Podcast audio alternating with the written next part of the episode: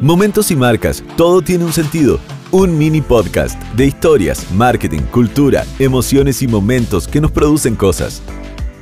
Hola, soy Cristian Garro y los invito a escuchar este nuevo mini podcast donde hablaremos de marcas, marketing y especialmente de emociones y momentos, porque a veces no nos damos cuenta que detrás de cada lugar, de cada experiencia o de cada historia siempre hay algo que tiene un sentido. Bienvenidos.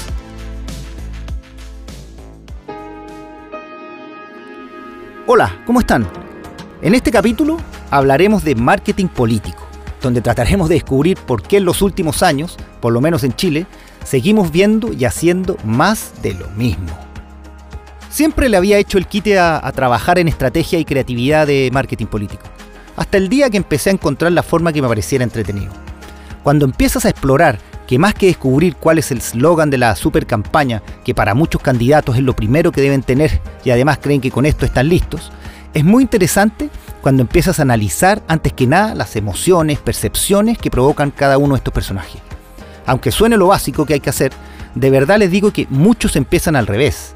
Comienzan a elaborar promesas y a comunicar mensajes con lo que la gente quiere escuchar y no lo que de verdad necesitan escuchar, que de verdad no es lo mismo. Hay que estar súper claros que los candidatos son un producto. Algunos con mejor packaging que otros, pero son un producto al final.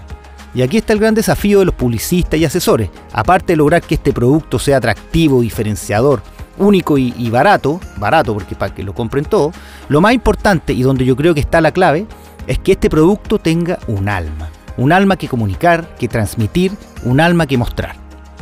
Por eso, antes que nada, lo primero que hay que descubrir es cuál es el alma del candidato, cuál es su inspiración máxima, qué lo mueve, cuál es su razón de ser.